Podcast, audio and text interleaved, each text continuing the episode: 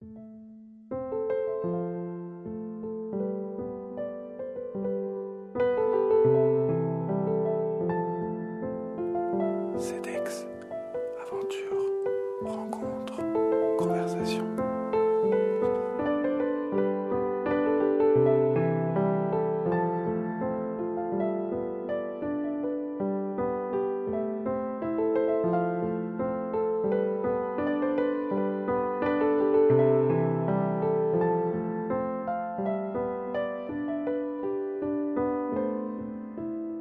Je m'appelle Nicolas Spinola. Euh, j'ai 38 ans. J'ai arrêté tôt mes études pour euh, travailler dans la resto, voyager un peu, euh, me balader, découvrir un peu le monde autrement. Et j'ai repris mes études assez tardivement, des études de droit. À ce moment-là, je suis devenu très rapidement papa d'une petite fille. Et du coup, il a fallu que je travaille assez rapidement. Donc, j'ai commencé à bosser euh, dans l'agence immobilière du quartier, qui était une petite agence euh, qui avait l'air assez sympa, mais je me suis vite lassé euh, de ce boulot. Et du coup, j'ai changé pas mal de fois, mais c'était jamais très concluant. Et suite à quoi j'ai cherché à travailler dans une, dans une agence d'événementiel, parce que je trouvais que c'était un petit peu plus intéressant. Et euh, j'ai commencé euh, à faire ça quand ma fille avait 3 ans, donc euh, il y a 10 ans. Et c'était à l'époque assez intéressant. C'était une agence qui était assez performante, qui marchait bien. Et du coup, on apprenait beaucoup de choses assez rapidement. C'était assez intéressant parce qu'au départ, j'étais pris pour faire juste euh, commercial. Et euh, très rapidement, on a appris à monter des projets, à faire des choses un peu plus, un peu plus concluantes. Et euh, ensuite, ce qui s'est passé, c'est que l'agence a trouvé, par je sais pas quel biais, une, acquéreuse, une, femme qui a voulu acheter l'agence.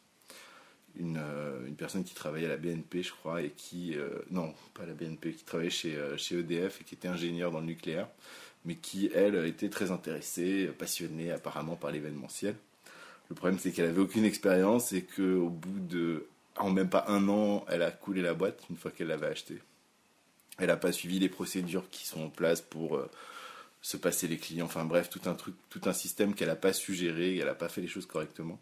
Du coup, euh, la boîte a fini par se casser la gueule. Et à l'époque, euh, j'étais assez copain avec euh, une fille qui s'appelle Pauline, qui euh, à ce moment-là était en train de monter un projet avec euh, des potes à elle, qui était, à l'époque s'appelait la Twisted, mais qui est devenue la concrète. Et du coup, elle m'a, pris avec elle tous les week-ends pour, pour bosser. Donc on faisait beaucoup de montage, en fait on apprenait un peu tous les, tous les rouages de, de l'événement, de l'événementiel. Et en, en parallèlement à ça, on avait organisé avec Pauline et son mec des petites fêtes euh, assez cool dans des, dans des tout petits clubs, mais où on mettait beaucoup de déco, où on essayait de s'amuser beaucoup. On essayait de faire quelque chose d'assez marrant. En fait, l'idée, c'était pas du tout de faire des fêtes pour gagner du fric, c'était vraiment pour s'amuser. On faisait ça vraiment à perte. On travaillait pendant, on va dire, une semaine sur la déco. Ensuite, on arrivait dans le bar. Enfin, c'était des, petits clubs euh, parisiens, des petits clubs lesbiens d'ailleurs. Et euh, on faisait toute la déco, on faisait la teuf, on ramenait tout le public. on- leur faisait une fête de ouf. Puis on repartait, euh, on avait 20 balles, quoi, tu vois. On n'avait même pas eu beaucoup de tickets boissons. Enfin, bref, c'était un, vraiment un truc qu'on faisait pour s'amuser. Et ça marchait bien. Et du coup, euh, ça a peut-être déclenché euh, chez moi un peu l'envie d'aller un peu plus loin là-dedans.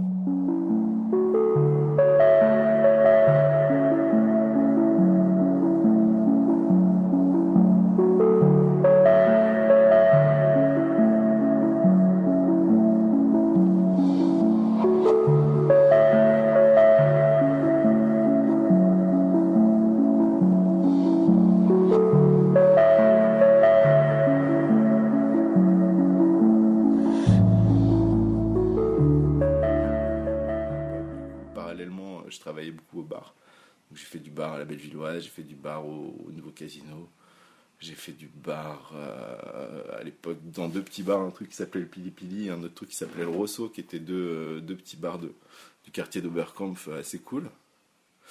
Le deuxième, le Rosso, c'est devenu Ludo, donc c'est un bar un peu connu maintenant qui marche assez bien. Et qu'il était déjà à l'époque, mais dans un autre style. Et du coup, ça, ça a déclenché chez moi un peu l'envie de faire des choses comme ça. Et on s'est rencontrés à l'époque avec, avec une bande de, bande d'amis qui étaient des amis d'une copine qui s'appelait Eva, euh, qui était aussi passionnée par la fête. Et avec Fabien Kratz à l'époque, on s'est dit, allez, on, tente le coup, on lance un projet et puis on voit si on arrive à faire quelque chose d'intéressant et de cool. Et euh, c'était la naissance d'Autodis à l'époque. Donc on s'est, euh, on s'est du coup euh, tous euh, rencontrés à peu près à cette époque-là. En tout cas, moi j'ai rencontré une partie de cette bande. Et on a monté du coup le projet Autodis qui commençait à fonctionner, etc. Et suite à ça, on a découvert un lieu qui était le Paris 80, qui était une espèce de, de je saurais pas trop expliquer, une salle de spectacle complètement kitsch, mais vraiment kitsch, hein, style Claude François, Claude François, etc. Enfin, vraiment les trucs. Et on trouvait que le lieu était vraiment assez marrant. Et euh, on a eu l'idée justement de s'installer là-bas et de faire un projet euh, un peu plus fixe en fait, avec une partie de l'équipe, des gens qui étaient euh, dans Autodis. Et de créer un, truc un peu pérenne dans un lieu. Il se trouve que le problème, c'est que le propriétaire du lieu était assez, assez bizarre. Il nous a posé pas mal de problèmes et finalement, on a dû, on a dû le, on a dû s'en aller et du coup c'est pour ça que c'est resté deux projets différents en fait du. Alors bah, déjà ça passe par euh, une politique de prix qui va être abordable et qui va pas être euh, on va dire euh, disqualifiante pour une partie des gens. Et ça fonctionne aussi en, créant énormément de pôles où les gens pourront interagir avec les gens qui organisent la fête donc simplement qu'on puisse se sentir dans une ambiance un peu plus familiale, on va dire. Euh, donc ça passe par des, animations, ça passe par euh, des, des jeux, enfin toutes sortes de choses.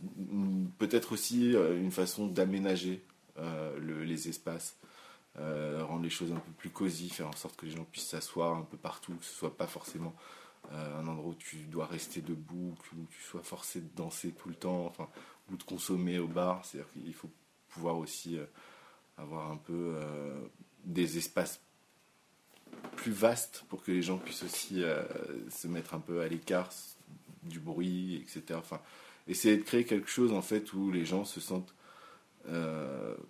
conditionnés pour justement avoir envie de faire attention à ce qui se passe autour et donc aux gens qui sont avec eux en train de faire la fête. Au départ, j'ai fondé en fait les, projets. En fait, on a eu euh, la première idée, c'était avec Autodis qu'on a fondé ensemble avec Fabien et avec toute cette bande. Et puis ensuite, j'ai fondé Alter Panam avec encore une autre équipe. En fait, on a, on a beaucoup de relations maintenant, euh, de plus en plus, on va dire, avec euh, les, les, les, gens qui, qui gèrent le territoire. Donc ça va être les départements, les choses comme ça, les mairies, euh, les, autorités, la préfecture aussi, les pompiers, euh, toutes ces choses-là. Quel genre de relations Des relations euh, où on essaie d'instaurer une relation de confiance, c'est-à-dire on essaie de leur montrer qu'on travaille sérieusement et que malgré l'image que peut avoir le, le, type de concert que nous on propose et le type de fête que nous on propose, il, enfin, c'est pas malgré l'image, c'est surtout essayer de leur montrer que l'image est assez fausse en fait. C'est-à-dire qu'en fait, ça se passe pas pire ni, mieux que, que dans d'autres fêtes, voire parfois ça se passe mieux que dans certains concerts un peu plus institutionnels, où justement euh, les gens sont traités comme du bétail, sont déresponsabilisés, parce qu'on leur fait comprendre qu'ils ont payé cher et que du coup il y a une organisation derrière pour, euh, pour tout faire à leur place, et ça les rend pas du tout. Euh, ça les rend pas du tout, euh, ça les déresponsabilise ça, ça, ça les rend pas, pas très pertinents dans, dans, leur façon de se comporter avec, avec les gens qui font la fête autour d'eux. Euh, on, a, on voit beaucoup de bagarres dans ces trucs-là, on voit beaucoup de gens qui consomment de l'alcool euh, de façon un peu, voilà, dans un but un peu presque agressif, etc. Nous, en fait, on n'est pas du tout dans, dans ce type d'ambiance-là, en fait. Nous, c'est une ambiance beaucoup plus fraternelle les gens sont contents de se retrouver, les gens s'aiment beaucoup, les gens sont très, voilà. attentionnés les uns vers les autres. Il y a beaucoup d'amitiés qui naissent dans ces fêtes, beaucoup de choses comme ça. Beaucoup de, de choses finalement qui sont intéressantes, on va dire, à terme pour justement les autorités, les dirigeants, etc. Parce que ça permet aux gens aussi de se, se, se, comporter mieux dans la vie de tous les jours. C'est-à-dire de ne pas simplement mettre sa ceinture parce qu'il y a un flic, mettre sa ceinture aussi parce qu'on sait que c'est dangereux, etc. Et c'est ça, se responsabiliser en fait. C'est pas autre chose. Donc en fait, nous, on n'est pas en train de mettre euh, les gens en danger en justement euh, en acceptant euh, d'être honnête sur ce qui se passe dans, nos fêtes, c'est-à-dire en, disant effectivement oui, il y a de la drogue, oui, il y a des choses comme ça mais comme dans toutes les fêtes, sauf que chez nous c'est beaucoup plus assumé, on va dire. Et ça va permettre aux gens aussi d'être beaucoup plus modérés finalement.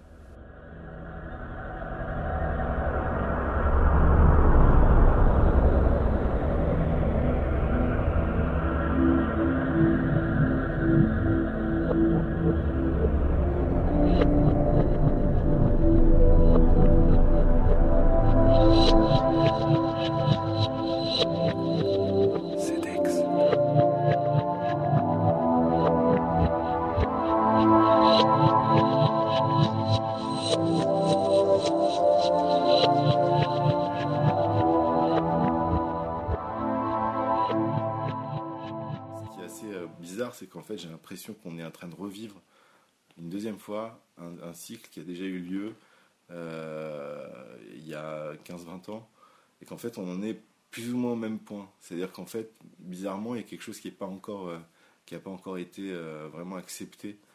Et, en même temps, c'est presque tant mieux, puisque le problème, c'est qu'une fois que c'est que c'est trop accepté, c'est récupéré souvent par des structures qui savent pas gérer ce genre de choses et, euh, et qui justement font toutes les erreurs que nous on essaie d'éviter en ce moment. C'est-à-dire qu'ils ne le font pas du tout avec la même politique. Et, euh, et, on sait que leur politique à eux, elle ne paye pas. Ils ont énormément d'accidents, énormément de très très jeunes qui prennent des, grosses doses d'MD et qui finissent mal. Nous, on a très peu d'histoires comme ça en fait. Au final, nous, c'est très très très très très peu. Parce qu'il y a cette responsabilisation qui est là et ça fonctionne en fait. Les gens sont bienveillants et les gens... Euh, quand euh, quand il y a une espèce de, absence d'hypocrisie en fait. Euh, quand il n'y a, a, pas d'hypocrisie autour d'un sujet, euh, on sait tous très bien que ça se passe beaucoup mieux. Et personne, pourtant, et on continue pourtant de faire souvent les mêmes erreurs. Donc nous, en fait, on est vraiment plutôt pour ça. C'est-à-dire que nous, on va par exemple mettre beaucoup d'eau à disposition du public. On va faire des bars à eau, on va faire beaucoup de choses pour que le public soit incité à boire de l'eau, gratuitement bien sûr. Et euh, on fait des bars à eau euh, qui sont participatifs, les gens sont là, ils, discutent autour de l'eau en fait. Il y, a des espèces de grandes vasques d'eau, c'est assez beau, on fait une espèce de déco. Et, euh, et les gens, on met des canapés autour, et du coup, ça incite les gens à boire de l'eau tout simplement. Mais le fait d'inciter les gens à boire de l'eau, nous, c'est vraiment, pour nous, c'est vital dans le sens où c'est on sait que c'est le, premier, la première cause euh, de malaise, d'accident, etc., c'est que les gens oublient de boire de l'eau, tout simplement.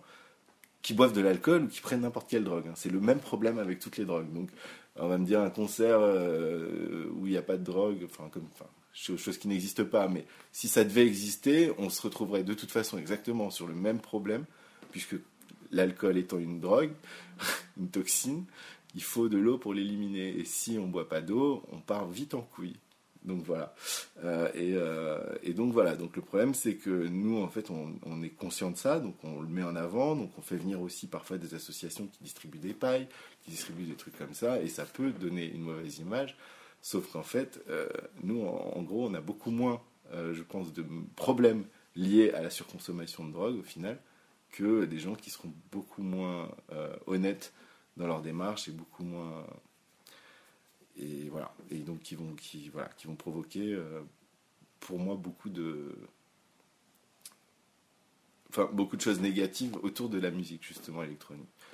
Moi j'ai vu qu'en Belgique ça se passait plutôt bien justement de ce côté là en tout cas à chaque fois que été à Bruxelles il y a cette euh, cette liberté cette euh, cette honnêteté entre les gens qui fait que justement on se sent plutôt en sécurité, dans une atmosphère bienveillante. Et on n'a pas forcément justement envie de sauter sur la drogue parce qu'elle est tellement accessible que finalement on s'en fiche. C'est pas un interdit, tu as le droit de le faire, du coup tu n'as pas forcément envie d'essayer tout de suite. Tu sais que ça pourrait être demain, après-demain, il n'y a pas de problème. Donc voilà, il y a ce côté-là qui m'a beaucoup plu à Bruxelles aussi. Euh, y a, oui, y a, après pas forcément des villes, c'est, je pense c'est des, c'est des groupes de gens en fait dans des villes qui, qui commencent à comprendre en fait la source du problème en fait et qui commencent à l'aborder d'une façon différente. Mais ce que je dis c'est qui commence, moi ce qui me fait rire c'est que ça fait vraiment presque 25 ans qu'on enfin, qu'on entend ce discours-là. Moi déjà gamin j'entendais ça. Donc euh, je me rends compte que pourtant rien n'a vraiment changé. Moi j'ai pour avoir été euh, dans des clubs à Paris euh, à plein de périodes. Euh, soit c'était euh,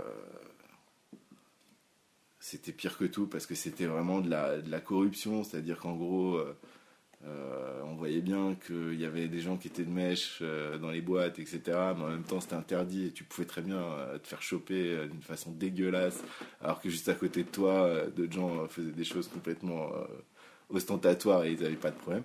Donc tu avais ce côté un peu, un peu trash des fois dans certains trucs, dans certains clubs. Et puis soit c'était euh, effectivement les free parties ou les, ou les rêves, où là on se retrouvait vraiment dans un contexte où on comprenait un peu mieux euh, les choses, quoi. Et, qu'on était beaucoup, justement, beaucoup moins, je beaucoup moins euh, perverti par la chose en fait. Donc les choses n'ont pas, spécialement changé, je me rends compte et je me dis il y a quelque chose à faire de ce côté-là. Et euh, en plus, parce que c'est pas que ça en fait, c'est surtout l'importance de ces fêtes, c'est surtout se retrouver.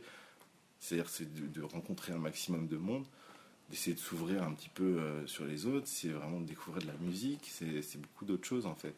Et c'est vrai qu'on passe beaucoup de temps à devoir se justifier de ça avec les autorités, alors qu'on est en train d'apporter énormément, généralement, enfin d'une façon euh, complètement différente, à, aux gens en fait voilà. Donc en fait, on, parfois, on est obligé de se justifier et c'est un peu, voilà, c'est un peu frustrant, on va dire.